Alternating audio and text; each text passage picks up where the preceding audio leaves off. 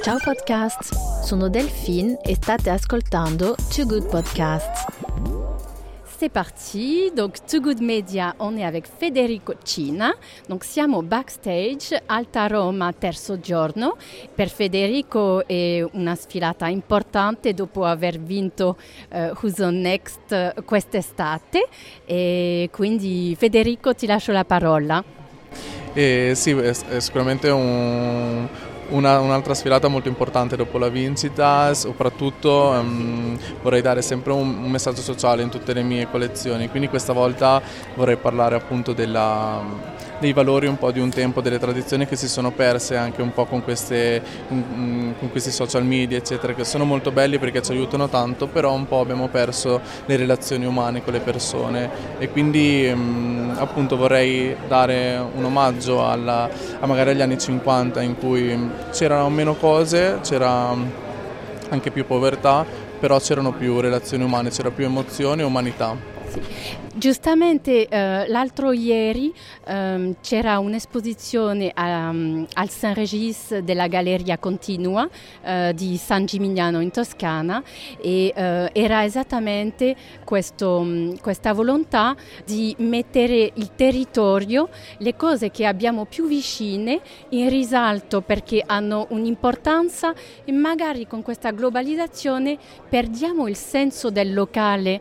Anche questo lo senti sì, assolutamente, assolutamente. Soprattutto io parlo sempre delle, della mia tradizione dove sono nato, nel mio paese, quindi le tovaglie tipiche eh, dell'Ottocento che venivano stampate a mano, tutto, io cioè, riprendevo proprio anche la, la tradizione culinaria, la cucina del mio posto, perché secondo me mh, con queste nuove generazioni, io sono uno tra queste, stiamo un po' perdendo questa cosa, invece è super importante, è un po' ehm, guardo con malinconia magari le cose che fa mia nonna, eccetera, perché comunque penso che un giorno purtroppo andranno a svanire. Però ho sempre quella speranza che in realtà qualcuno di noi riuscirà a portarle avanti.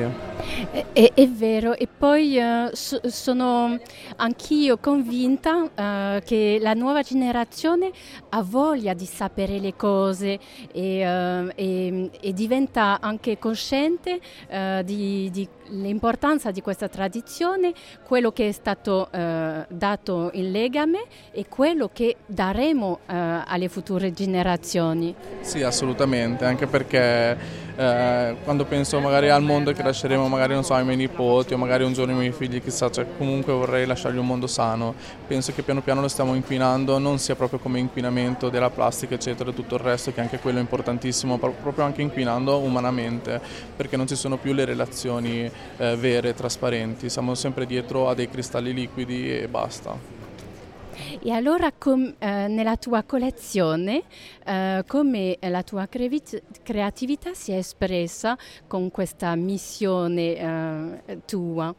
Allora sicuramente partendo già dalla, dall'atmosfera della musica, eh, parlando lontano dagli occhi che in realtà è mm, una canzone mm, d'amore rivolta a una donna, però in realtà io l'ho vista come più rivolta alla vita in generale. Adoro sempre le tue musiche Federico, vedremo durante la sfilata che sì. uh, l'atmosfera, la musica è molto importante e crea un'emozione, uh, complimenti perché adesso che ti parlo te lo voglio assolutamente dire. Grazie mille, sì, per me la musica è importantissima perché comunque è la, la poesia della collezione, perché comunque non, non, basta solo fare dei capi belli o, dei capi, o, o brutti, insomma comunque quello che sia, ma è importante anche tutta la cornice intorno la, il modello giusto, la musica giusta, l'atmosfera giusta le luci giuste, tu, tutto fa parte di questo mondo creativo. E allora i capi, eh, più precisamente, quali sono i capi più emblematici di questa collezione? Allora, in questa collezione sicuramente ritroviamo sempre le stampe romagnole, però in una versione, un'altra colorazione che è blu, che quella lì è ormai parte della mia identità del brand, quindi le porterò sempre avanti perché è una mia parte, è una mia identità. Quindi poi i capi sicuramente ehm, sartoriali, quello lì fa parte sempre della, della, qualità e della tradizione che c'era una volta negli anni 50 che adesso stanno andando un po' a perdersi, infatti cioè io mi appoggio a una, una sartoria in cui vengono fatte proprio a mano queste cose perché c'è la qualità proprio di una volta. E i colori, eh, sempre un po' pochi colori ma molto brillanti. E allora raccontami giustamente, hai lavorato quest'anno sull'identità, eh, è stato un anno ricco di lavoro, sei mesi in realtà immagino. Eh, cosa è successo? Eh, raccontaci cosa è successo da, da, luglio, la vincita di Who is on Next e eh, a oggi. Allora, subito dopo la vincita di Use Next abbiamo cercato di mh, mm, trovare un nostro, un nostro, spazio nella parte commerciale. Eh, Purtroppo ancora non sono riuscito a trovare i partner giusti, quindi ancora sono un designer indipendente, non ho ancora uno showroom, quindi sto facendo tutto da solo. Spero che con il tempo troverò i miei partner giusti, però non ho fretta, ho ancora tempo, quindi piano piano troverò qualcuno sicuramente. E poi tutto il processo creativo, quindi dall'inizio, subito, subito dopo la vincita mi sono messo al lavoro e e sono andato avanti fino ad oggi, quindi c'è un bel po' di lavoro dietro. E ho visto anche la campagna, eh, subito dopo eh, una campagna super eh, professionale, eh, eh, complimenti, veramente il brand eh, è stato portato a un livello notabile in Italia.